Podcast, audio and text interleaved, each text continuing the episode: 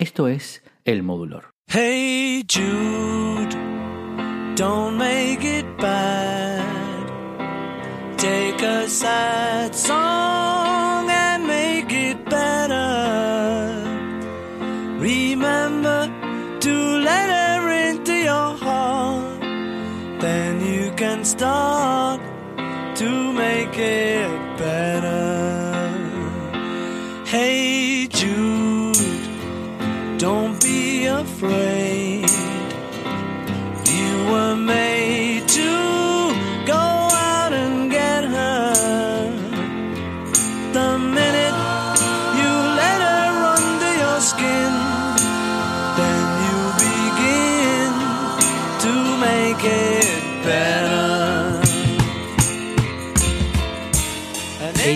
es una de esas canciones que además de ser fabulosa, es eh, una de esas que tienen una historia que vale la pena contar. Escrita, como sabemos, por Paul McCartney y lanzada en 1968 con más de 7 minutos de duración, fue en su tiempo la canción más larga de la historia en ocupar el top 10 de las listas británicas de sencillos. También pasó 9 semanas como número uno en los Estados Unidos y es el tiempo más largo que ha permanecido una canción de los Beatles en ese lugar de las listas estadounidenses. El sencillo ha vendido aproximadamente 8 millones de copias y se incluye en las listas de las mejores canciones de todos los tiempos. La canción arranca con una estructura eh, basada en la interpretación vocal y el acompañamiento al piano de Paul McCartney, a los cuales, según progresa el tema, se van añadiendo detalles complementarios que distinguen sus distintas secciones. Hey Jude, don't let me down. You have found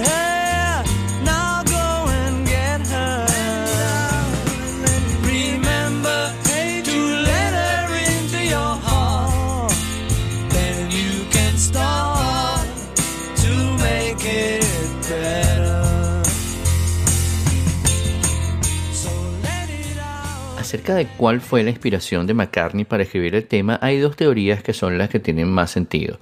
Por lo menos son las que me parece a mí que tienen más sentido. Eh, y es que mm, la primera de estas es que mm, por la época en la que se compuso la canción, en 1968, John Lennon se estaba separando de su esposa, Cynthia Powell. Mm, El divorcio había sido ocasionado, como todos sabemos, por la aventura amorosa que tenía Lennon con Yoko Ono. McCartney fue a ver a Cynthia, el hijo de esta con Lennon, Julian Lennon, y, porque les tenía mucho cariño y bueno, por la amistad que habían tenido por tantos años, fue a visitarlos para preguntarles cómo estaban y de alguna manera ponerse a la orden por si necesitaban algo, ¿no? En el camino de regreso de, casa de Cynthia y Julian, Paul fue escribiendo la canción mientras manejaba en el carro pensando en dedicarla a, a- a Julian Lennon. El título original era Hey Jules y tenía la intención de consolar de alguna forma a Julian del dolor que estaba causando eh, eh, el, el divorcio de sus padres en su, en su personalidad, ¿no? en su vida. Dice que él comenzó con la idea de Hey Jules ah, para hablar acerca de Julian. eh, decía, don't make it bad, take a sad song and make it better. No, no, no lo hagas algo malo, toma una canción triste y hazla una canción mejor, hazla, dice, trata de lidiar con esta terrible situación, porque él sabía que no iba a ser fácil para él. Cuando lle- llegó a su casa, luego de, haber visitado a, a, Cynthia y a Julian, ya tenía la idea de la canción. Dice eh, Paul McCartney en alguna entrevista años después que lo cambió a Jude porque pensó que sonaba mejor. Julian Lennon descubrió que la canción había sido escrita para él cerca de 20 años después. Y sobre su relación con Paul McCartney, él comentaba que Paul y él eh, solían estar juntos mucho más tiempo del que estaba él junto con su padre. Y tenían una gran amistad y parece inclusive que hay más fotos de Paul jugando con, con Julian Lennon que las que aparece él jugando con su padre. Y a pesar de que McCartney originalmente, por lo menos declaró que había eh, compuesto la canción para Julian Lennon, John eh, había pensado que había sido para él, ¿no? Eh, por la parte que, que- que le dice que, bueno, que, vete tranquilo, déjanos, déjanos y vete tranquilo. Él se imaginaba que era como que una- de una manera el perdón que le estaba dando, el, y vete si quieres, que le estaba dando Paul McCartney a John Lennon, anda y vete con Yoko Ono, compón con Yoko Ono. Recuerden que la fuerza compositora de los Beatles eran justamente John Lennon y Paul McCartney. Volviendo al tema, al tema Hey Jude, eh, bueno, comienza con McCartney cantando la voz principal y tocando el piano. La melodía está basada en, tres acordes, eh, como se escucha con fa, do y si. Y en la segunda estrofa se añade el acompañamiento de la guitarra y una pandereta.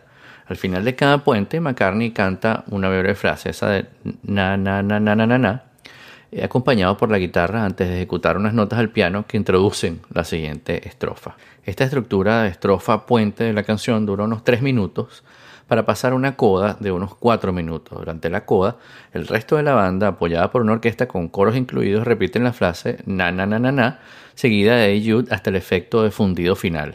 La canción se convierte en una especie de visita auditiva al rango vocal de Paul McCartney, porque va desde los tonos muy elegantes de la estrofa inicial, pasando por cómo la canción va incrementando su emoción durante el desarrollo de la interpretación, hasta que estalla en la coda final.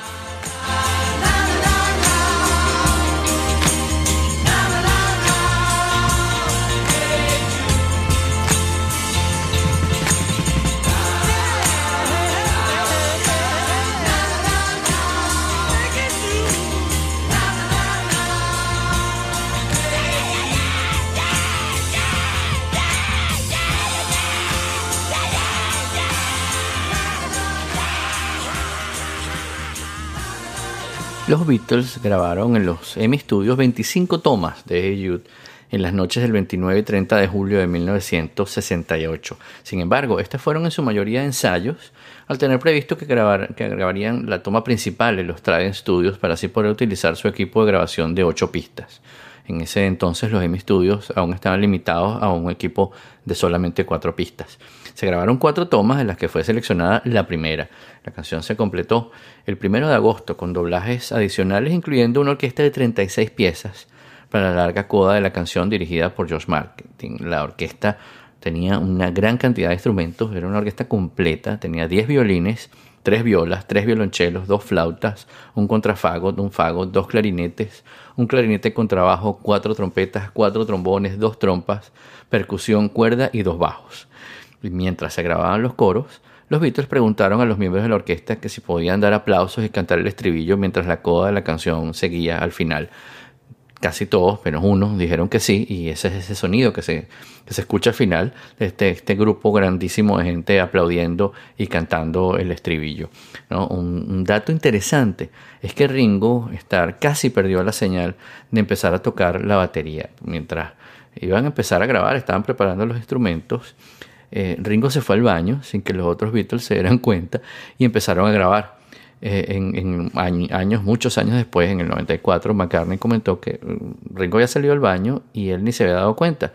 El baño estaba a unos cuantos metros de su puesto de, de la batería, de la silla de la batería, el sillín de la batería, pero había pasado por detrás de, de, de, de McCartney y él seguía pensando que estaba sentado en el sillín. Comencé, eh, dice McCartney, comencé a tocar la toma que finalmente utilizamos y Hey Jude continuó por horas, continuó mucho rato, de hecho son como un minuto y pico antes de que eh, eh, mm, Ringo llegara, pasara eh, de puntillas detrás de Paul McCartney, se sentara y una vez que se sentó y comenzó a tocar, la sincronización fue absolutamente impecable y es eh, la toma que escuchamos originalmente, que es la toma que está originalmente en, en- en el disco que contiene a Hey Jude.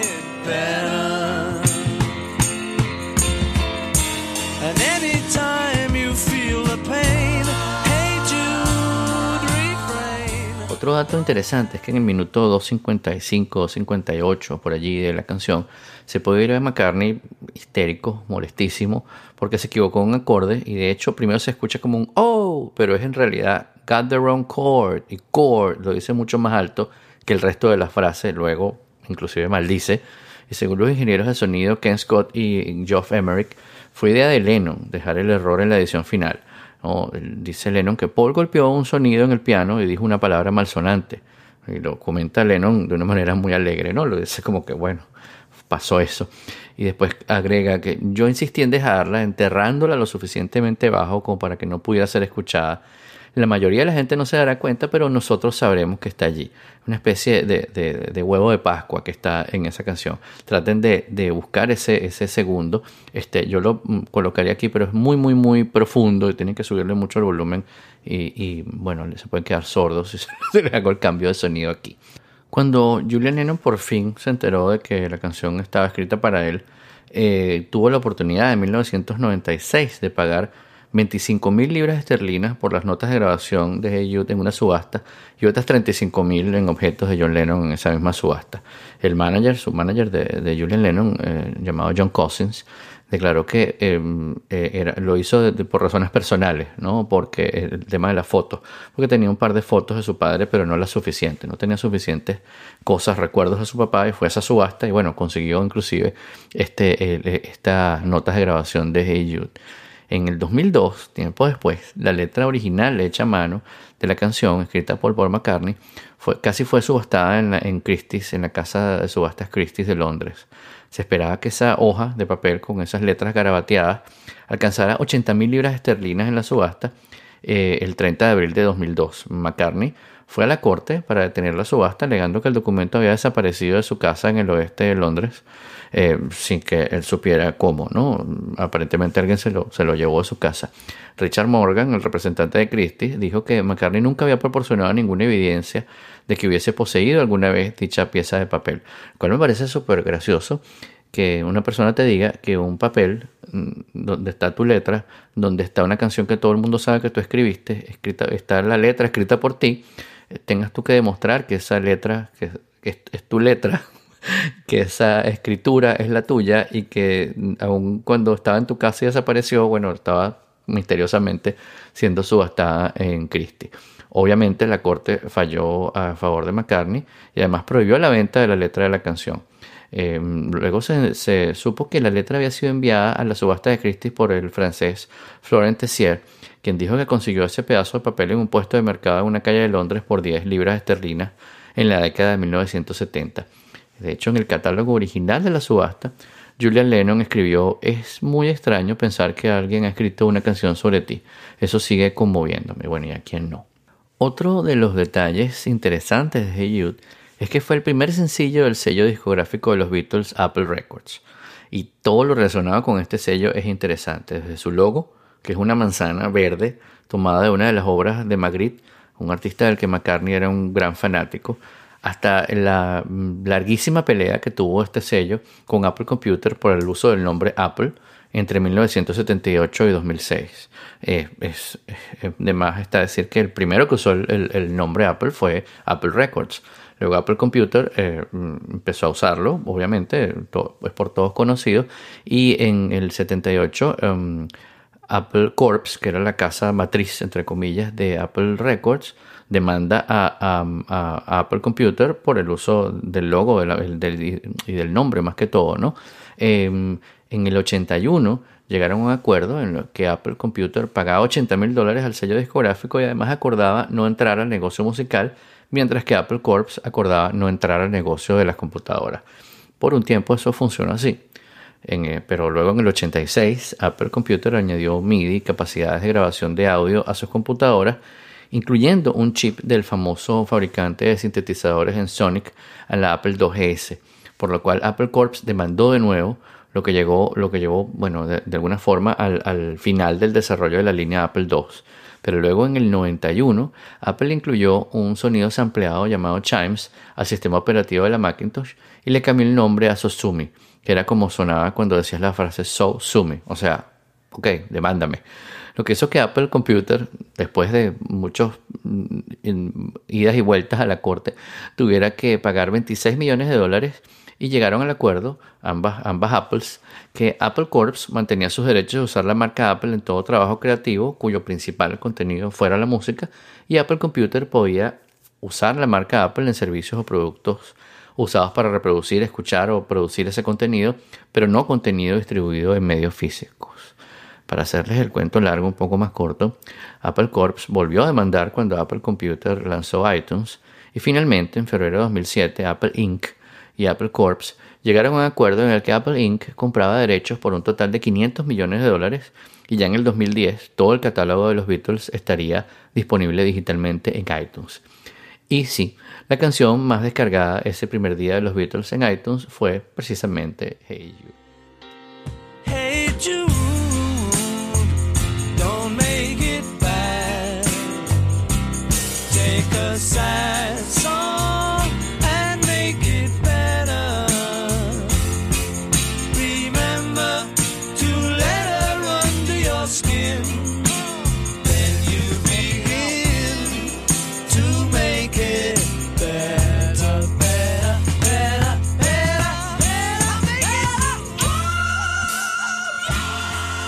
Saben, cada 10 episodios de este podcast hablamos de los Beatles. Y en esta oportunidad hablaremos de James Paul McCartney, nacido en Liverpool el 18 de junio de 1942.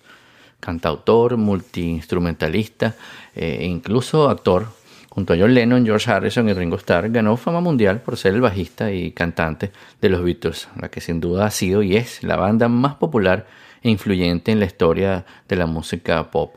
Y su asociación compositora con Lennon es una de las más célebres del siglo XX. Después de la separación de la banda, eh, él continuó su carrera musical en solitario, formó Wings con su primera esposa Linda y luego siguió su carrera como solista.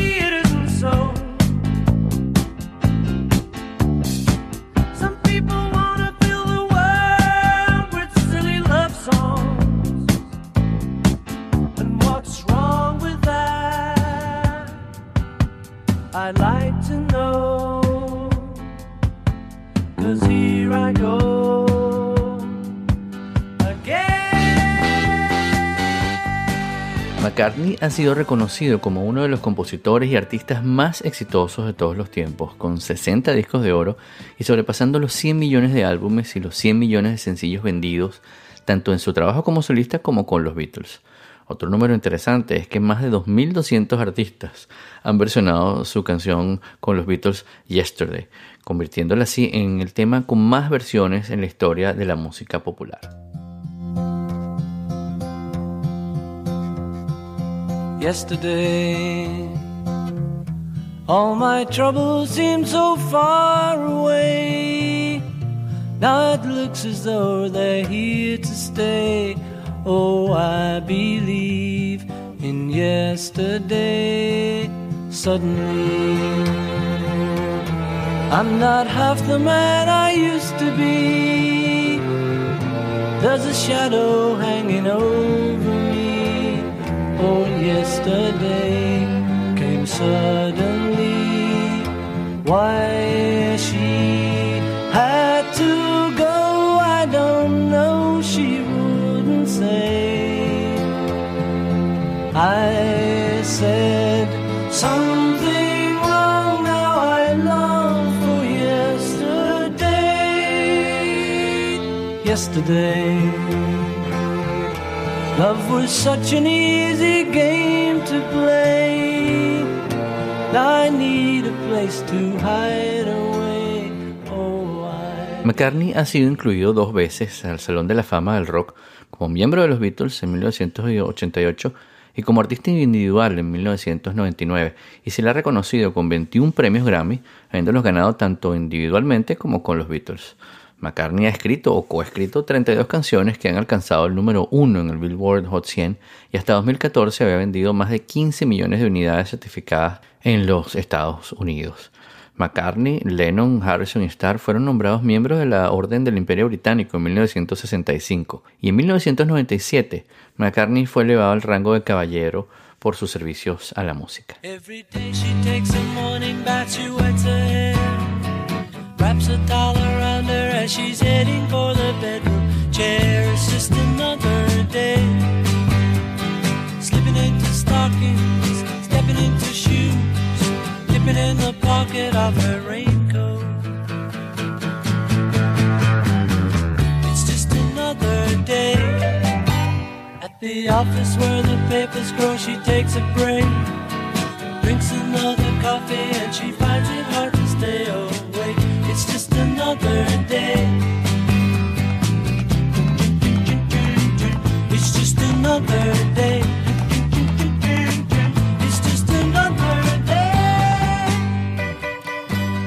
La revista Rolling Stone lo tiene bastante en consentido porque tiene, por ejemplo, eh, el puesto número 11 de los 100 grandes cantantes en esa revista. Además, como miembro de los Beatles, eh, eh, ocupa el primer lugar en la lista de los 100 grandes artistas de la misma publicación. También ocupa el tercer puesto de los 100 mejores bajistas y el segundo puesto de los 100 grandes compositores, eh, solo superado por Bob Dylan.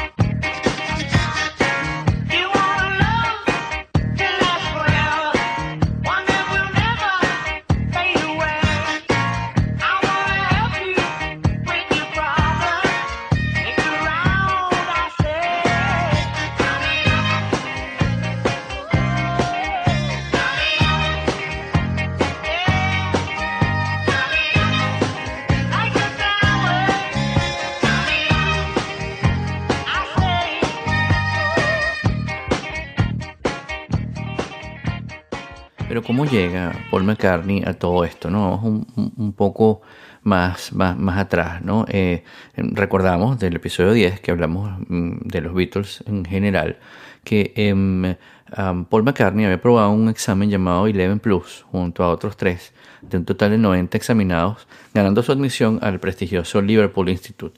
Allí en el, en el autobús, en camino al instituto, conoció también a George Harrison eh, que también había probado ese examen y rápidamente se convirtieron en, amigos. A la vez, el padre de McCartney era trompetista y pianista en su banda llamada Jim Max Jazz Band. Tenía un piano vertical en la sala de su casa y animaba a sus hijos a ser músicos y le aconsejó a Paul tomar clases de piano, pero él prefirió aprender mm, tocando, aprender de oído. Jim le dio a Paul una trompeta plateada de níquel por su cumpleaños número 14, pero cuando el rock and roll se hizo popular en Radio Luxembourg, eh, McCartney la cambió por una guitarra acústica Framus Zenith, modelo 17, eh, se dice que de 15 libras esterlinas, porque le permitía cantar y tocar al mismo tiempo. Como era zurdo, McCartney encontraba difícil tocar la guitarra para diestros, pero un día vio un cartel que anunciaba un concierto de Slim Whitman. Al ir al concierto y darse cuenta de que Whitman también tocaba la guitarra con la mano izquierda, le preguntó y vio que había invertido el orden de las cuerdas. Eh, y él hizo lo, propio, ¿no? Eh, en esa época McCartney escribió su primera canción, I Lost My Little Girl, con esa Zenith, y compuso otra melodía en el piano que más tarde se convertiría en When I'm 64. El rhythm and blues eh, influenció profundamente eh, su carrera y Little Richard era su ídolo durante su época de estudiante. La primera canción que cantó en público fue Long Tell Sally en una competencia de talento en el campamento vacacional Botlings. A los 15 años, McCartney conoció a Lennon y a su banda durante un festejo en la iglesia de San Pedro en Woolton el 6 de julio de 1957. The Quarrymen tocaba música que era mitad rock and roll y mitad skiffle. Era un tipo de música popular con influencias más bien de jazz, blues y folk.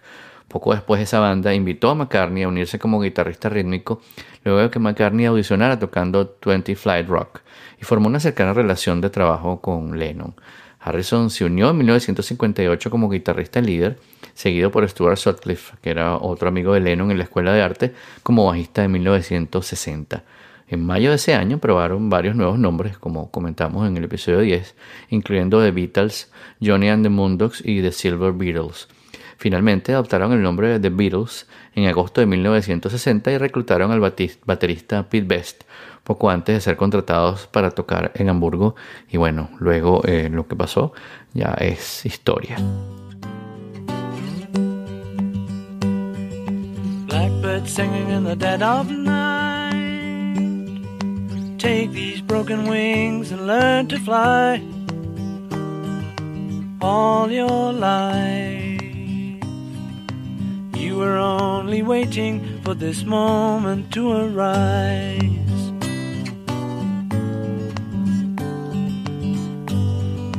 Blackbird singing in the dead of night.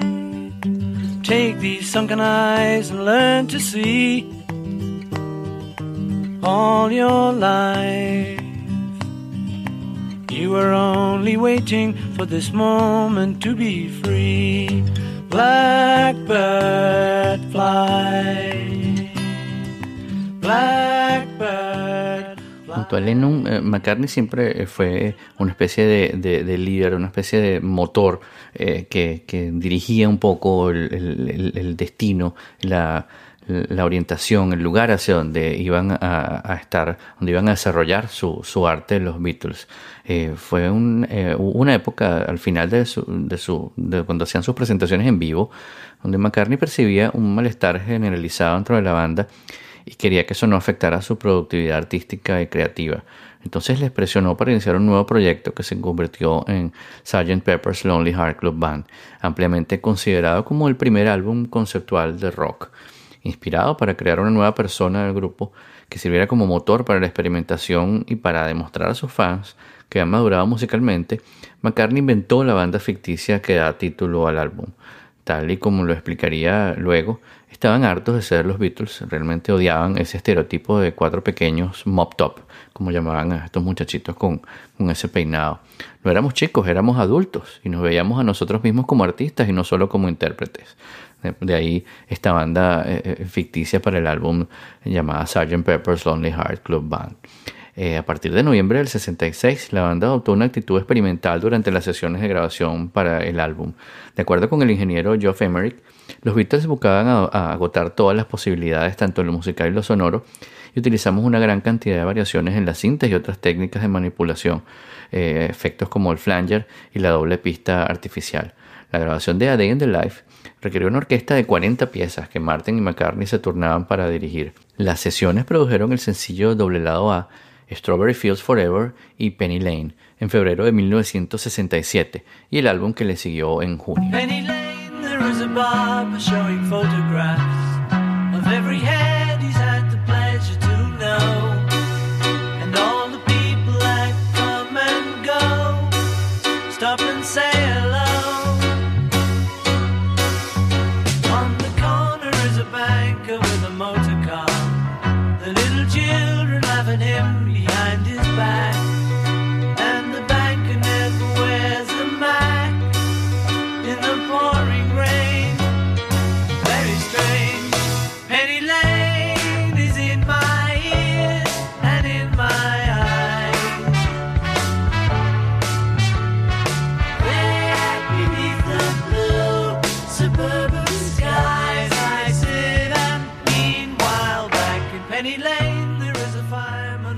enero de 1968, Amy realizó un tráiler promocional con los Beatles para publicitar la película animada Yellow Submarine, ligeramente basada en el mundo imaginario evocado por McCartney en la canción homónima. Aunque los críticos resaltaron la película por su estilo visual, el humor y la música, la banda sonora publicada siete meses más tarde recibió una respuesta menos entusiasta. A finales del 68, las relaciones dentro de la banda se estaban deteriorando y la tensión creció durante la grabación del famoso White Album. Los problemas internos siguieron al año siguiente durante las sesiones del proyecto Get Back, posteriormente retitulado Let It Be.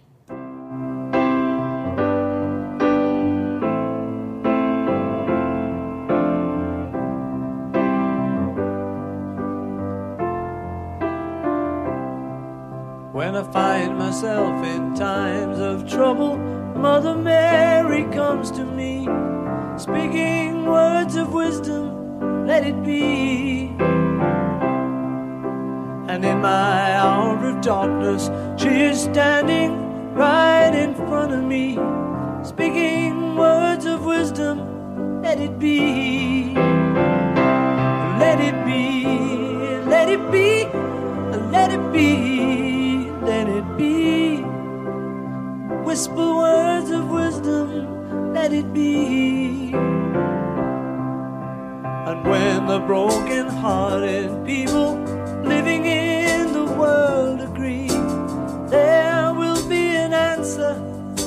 be. For though they may be parted, there is still a chance that they will see. There will be an answer,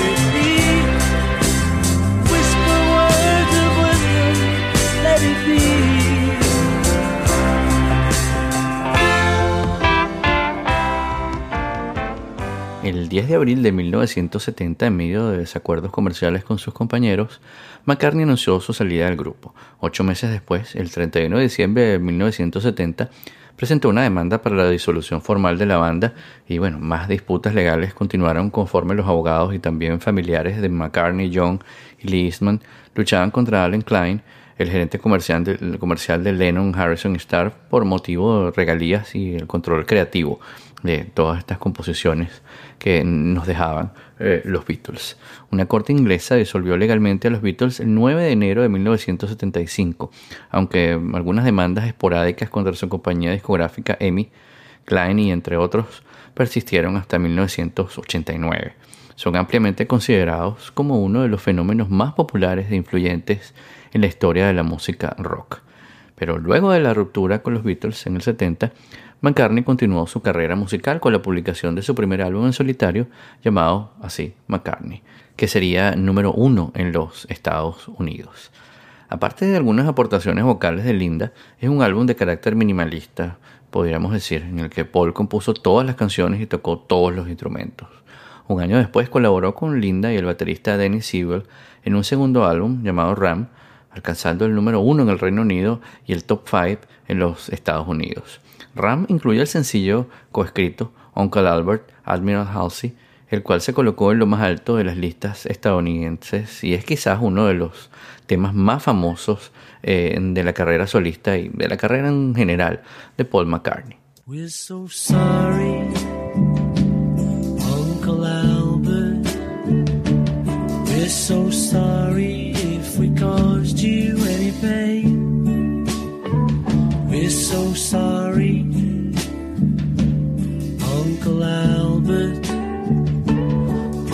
Este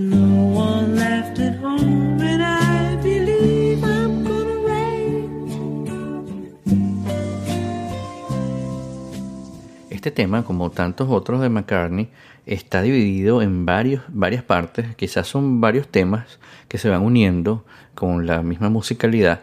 Eh, y este precisamente tiene dos partes muy marcadas, una que es Uncle Albert, que tiene un ritmo, y después viene Admiral Halsey, que es como un poco más eh, divertido, un poco, tiene un poco, un poco más de humor.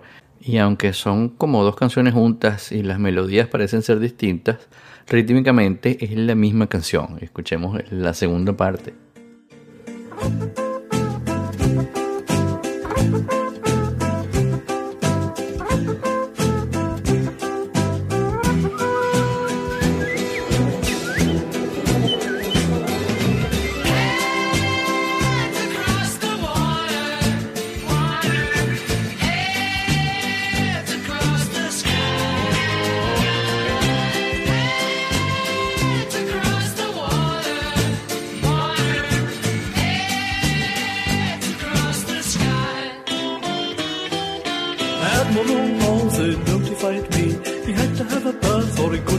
I had another look and I had a cup of tea and a butter pie. Butter pie?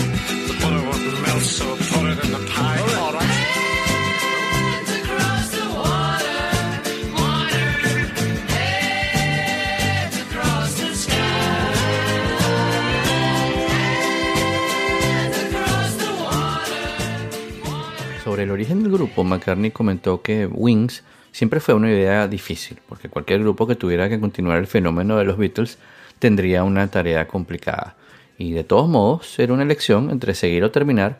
Y cito a McCartney, me gustaba demasiado la música como para pensar en detenerme. Tras la suma del guitarrista Henry McCullough, la primera gira de Wings comenzó en 1972, debutando ante un público de 700 personas en la Universidad de Nottingham. La presentación fue seguida por otros 10 conciertos realizados sin previo aviso en distintas universidades británicas. Para trasladarse, la banda usó una furgoneta y se hospedaban en habitaciones modestas, además de solo recibir como paga la colecta voluntaria de los estudiantes que presenciaban el espectáculo. McCartney evitó tocar entonces cualquier canción relacionada con los Beatles.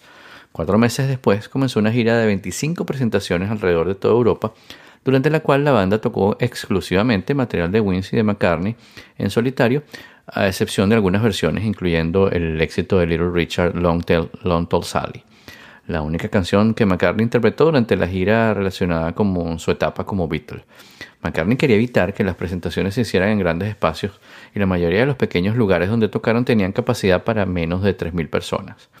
De sus dos primeras giras post-Beatles, McCartney diría que el tema principal era que no quería subir al escenario y enfrentarme con cinco filas de periodistas con pequeñas libretas, todos mirando y diciendo, oh bueno, no es tan bueno como antes. Así que decidimos hacer conciertos por universidades para evitar los nervios. Al final de la gira me sentí preparado para algo más, así que fuimos a toda Europa.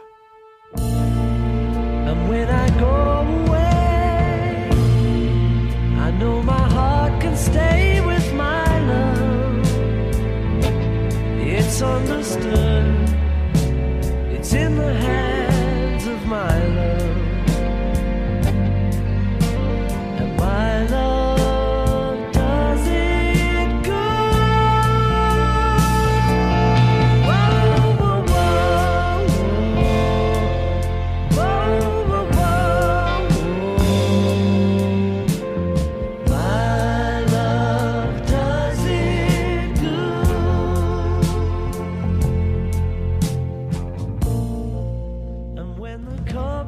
Escuchamos el que fuera el primer sencillo número uno en los Estados Unidos de Wings, eh, en marzo de 1973, My Love, incluida en su segundo álbum, Red Rose Speedway, número uno en las listas estadounidenses, como les mencioné, y top 5 en las del Reino Unido.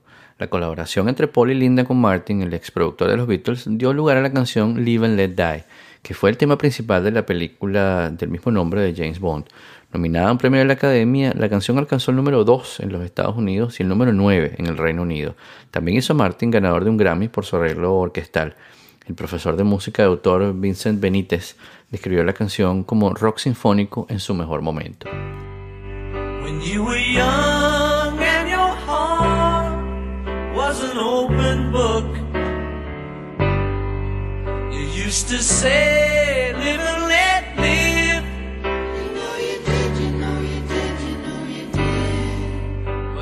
This ever changing world in which we live in makes you give in and cry, Say live and let die.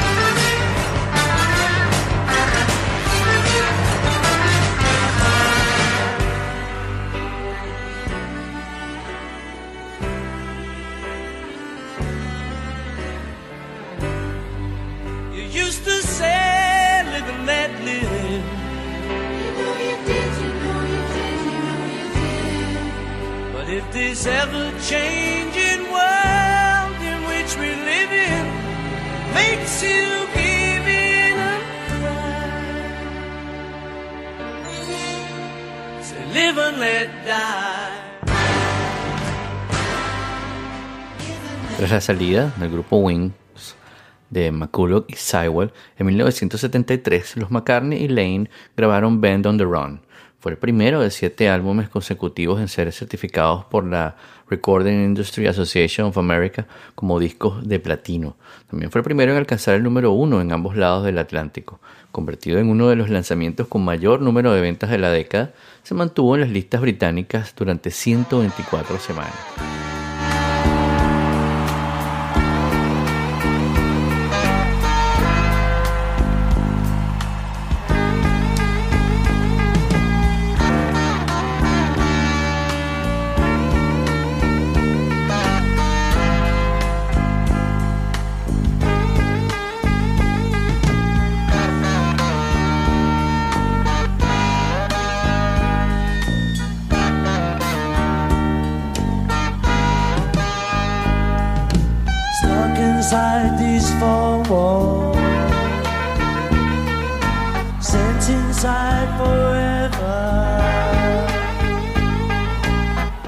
see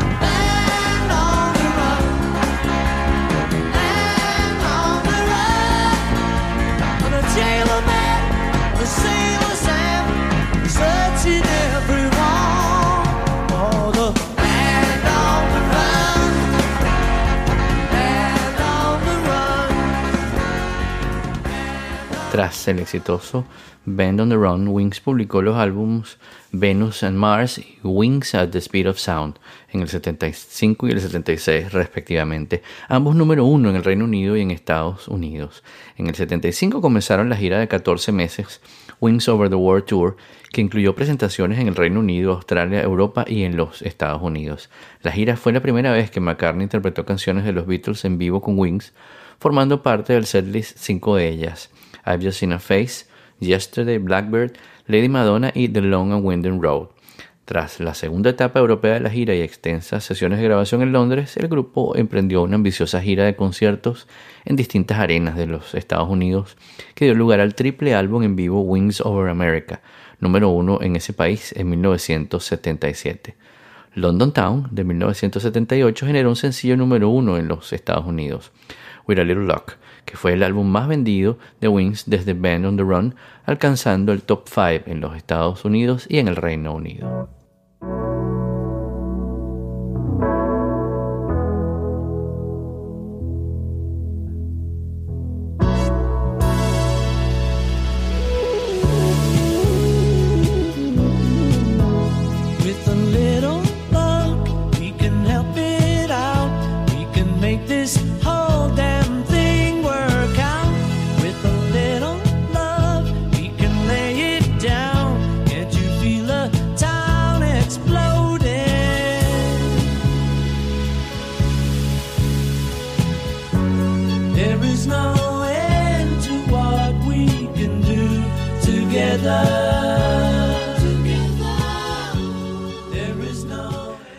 La recepción de la crítica al álbum no fue favorable y McCartney expresó su decepción con el álbum.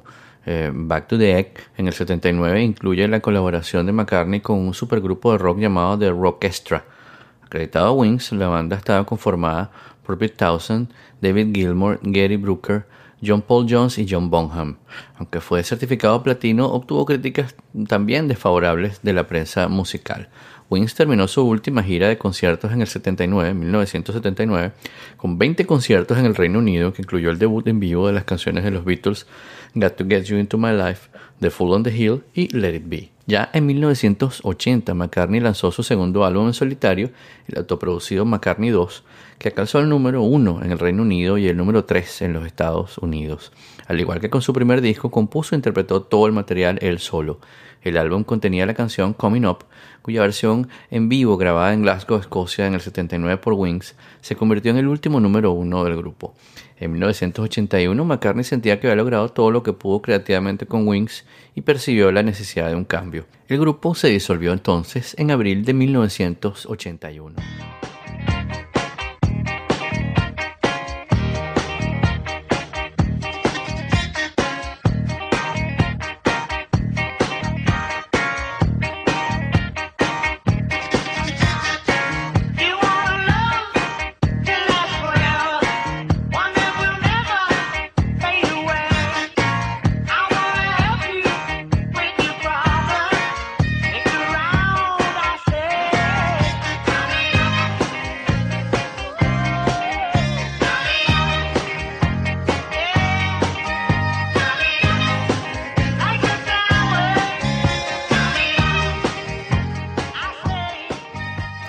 Cosas interesantes en la carrera de Paul McCartney son las colaboraciones.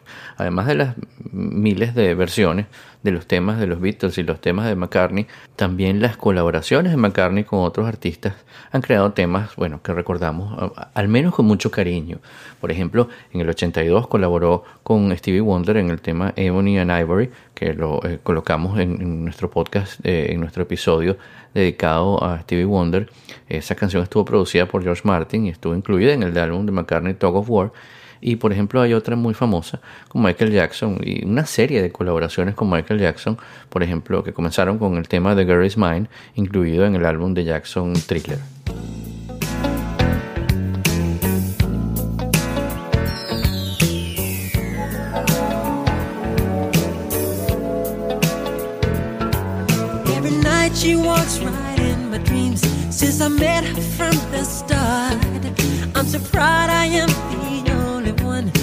Special in her heart. The girl is mine. The doggone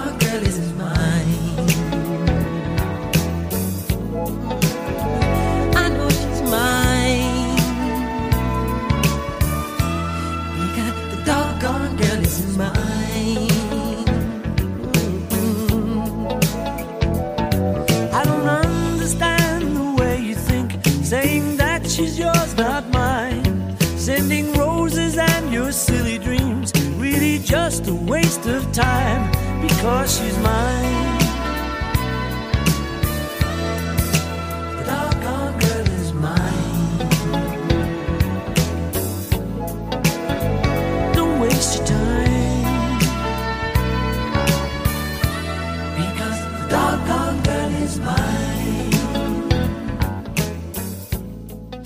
Al año siguiente, eh, Paul McCartney y Michael Jackson colaboraron en otro tema, 666, que fue el último sencillo de McCartney en alcanzar la cima de las listas eh, de los Estados Unidos.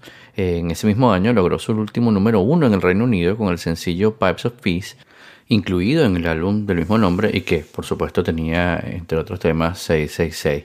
Eh, recuerdo que yo tenía ese, ese, ese disco de pasta, la portada era como una recreación en foto de un, famoso cuadro de, de Van Gogh. Y bueno, genial, por supuesto, el tema. Y vamos a escuchar un pedacito de 666.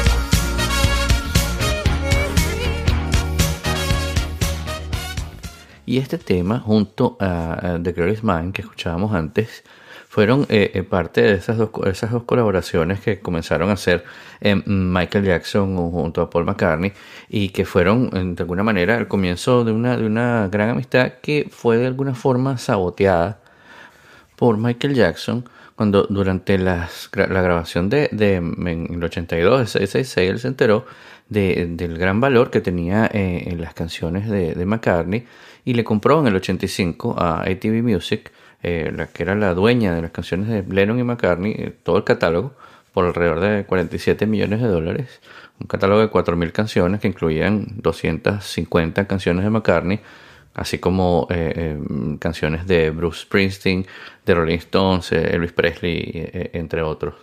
Eh, Paul McCartney, por supuesto, se molestó muchísimo con, con, con, Jackson y bueno, durante la vida de Michael Jackson, eh, él tuvo que, por problemas financieros, vender la mitad de ese catálogo, incluyendo algunas de esas canciones.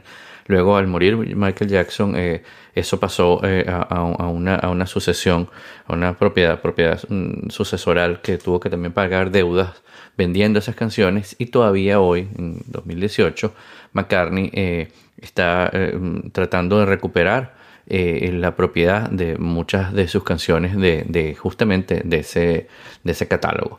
Y bueno, seguimos y luego en el 84 McCartney escribió y también produjo el musical Give My Regards to Broad Street, que fue una película en la que también actuó y que contó con la aparición de Ringo Starr como uno de los protagonistas. Eh, no fue muy bien recibida por la crítica. Eh, Variety, la revista Variety, la describió como una película sin personalidad, sin emoción y sin sentido. El famoso crítico cinematográfico Roger Ebert le concedió una sola estrella y escribió que puede saltar de la película y pasar directamente a la banda sonora. El álbum, sin embargo, fue mucho mejor recibido, alcanzando el número uno en el Reino Unido y produciendo el sencillo No More Lonely Nights con David Gilmour en la guitarra, que alcanzó el puesto 6 en el Billboard Hot 100. I can wait another day until I call you. You've only got my heart on a string and everything aflutter. But another lonely night might take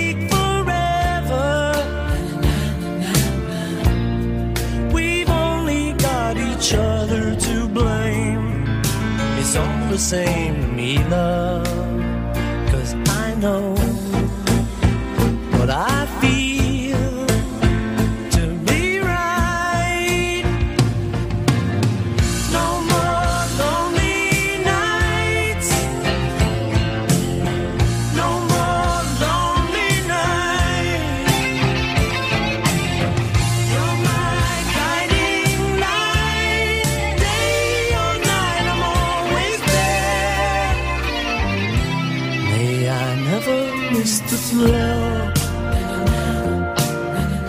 Otra anécdota interesante fue, eh, ocurrió en 1985 cuando McCartney participó en el concierto Live Aid interpretando Let It Be. Eh, cuando comenzó a cantar, por dificultades técnicas, la voz y el piano ap- apenas se oían durante las dos primeras estrofas. Pero McCartney continuó interpretando el tema, el equipo técnico resolvió el problema y eh, subieron al escenario David Bowie, Alison Moyet, Pete Townsend y Bob Geldof para unirse a él eh, a, cantar el tema, eh, recibiendo por supuesto una reacción de la multitud de, aplausos, gritos y, y. ¿no? Este tema, Let It Be, ha tenido decenas de versiones, como por ejemplo la que hizo Ray Charles y de la cual eh, vamos a escuchar un fragmento a continuación.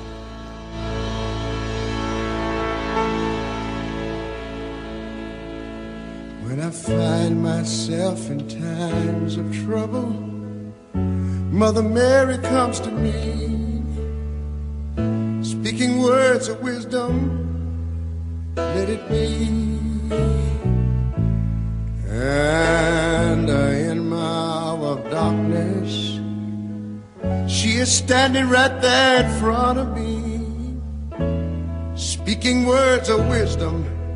Let it be. Seem like I can still hear her say, Let it be. Let it be. let it be. Let it be.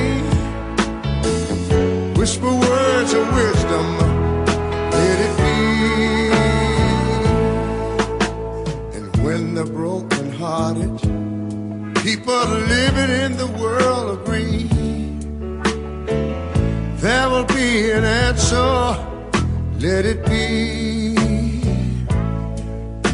For though they may be parted, there is still a chance that they will see. There will be an answer, let it be. Y'all help me sing the thing now, let it be. Let it be. Let it be.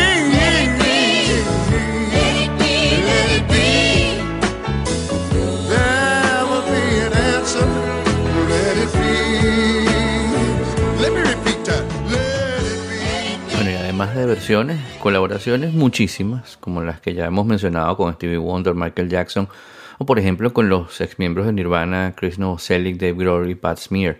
Otra colaboración interesante se dio con Kanye West y Rihanna en el sencillo 4-5 Seconds que interpretaron en vivo durante la 57 entrega de los premios Grammy que se llevó a cabo el 8 de febrero de 2015. I think I've had might get a little drunk. I say what's on my mind.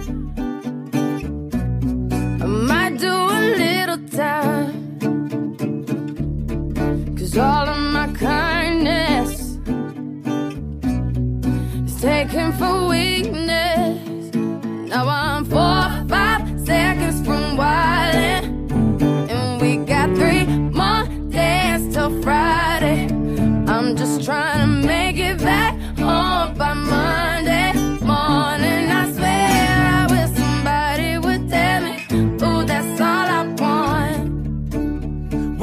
an optimist.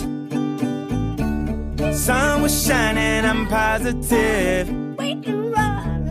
Then I heard you was talking trash.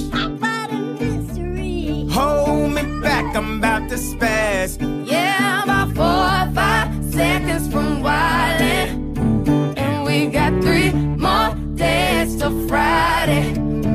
I'm trying to make it back home by Monday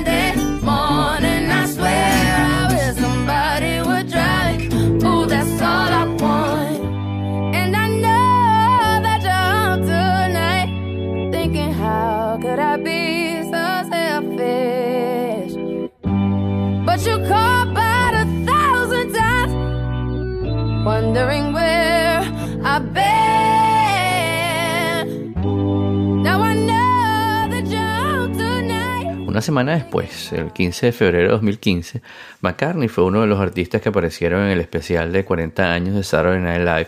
Eh, en su caso, junto a Paul Simon, interpretó el primer verso de I've Just Seen a Face con sus guitarras acústicas junto a Paul Simon y posteriormente interpretó Maybe I'm Amazed en una de esas noches inolvidables en la historia de la música pop en la que por cierto también estuvo Prince y que hasta en el after party, un fiestón montó. Escuchemos un fragmento entonces de este tema, Maybe I'm Amazed.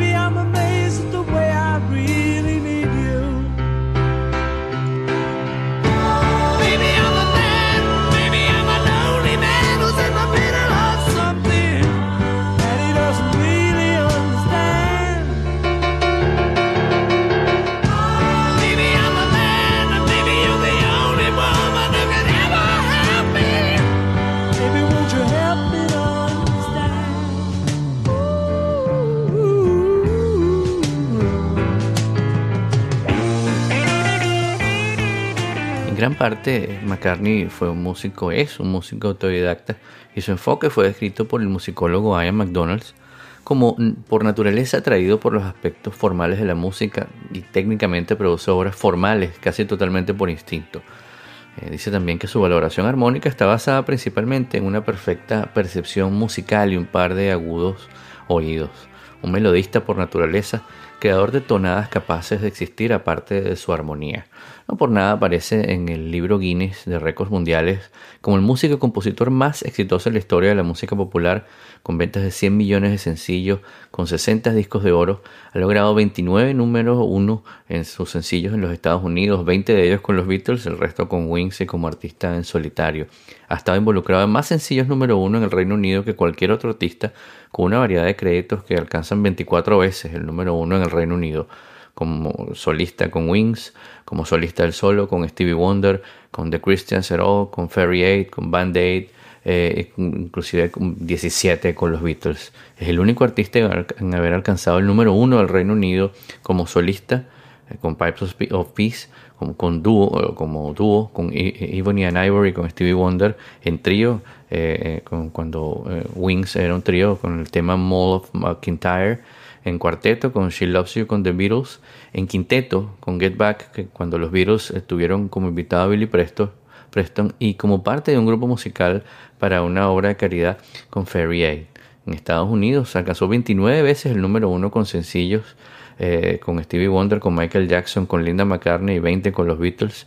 Su canción Yesterday es la canción más versionada de la historia, con más de 3.500 versiones grabadas y se ha tocado más de 7 millones de veces en la televisión y en la radio de los Estados Unidos, por lo cual McCartney inclusive recibió un premio. Y bueno, eh, el 19 de junio de 2018, eh, después de una semana de misteriosas pistas en su, cuesta, en su cuenta de Instagram, se anunció que el día siguiente saldría a la venta el single doble I Don't Know, Come On To Me, que formaría parte de su nuevo álbum de estudio titulado Egypt Station. Eh, bueno, este álbum es un álbum que recién acaba de salir hace un par de días. Una muestra más de que McCartney sigue activo, de que su creatividad seguirá sorprendiéndonos y que seguiremos cantando sus canciones por muchísimos años más.